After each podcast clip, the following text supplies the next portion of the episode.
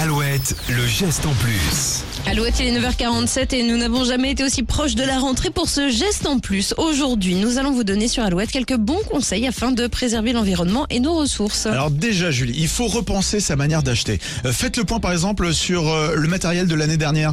Euh, cartable, trousse, stylo, ça sert à rien de tout changer d'une année sur l'autre, évidemment. Évidemment. Vous pouvez dresser aussi une liste de ce qui vous manque et tenez-vous à l'utile. Vous pouvez aussi acheter du matériel éco-labellisé, voilà, des produits certifiés. Alors notez bien PEFC ou FSC, c'est la preuve qu'ils ont été conçus en respectant la gestion durable des forêts. Bien. Faut bien regarder les étiquettes. Achetez de l'indémodable et du solide. Et pensez aussi au rechargeable. Le but, c'est que ça dure aussi dans le temps, c'est important.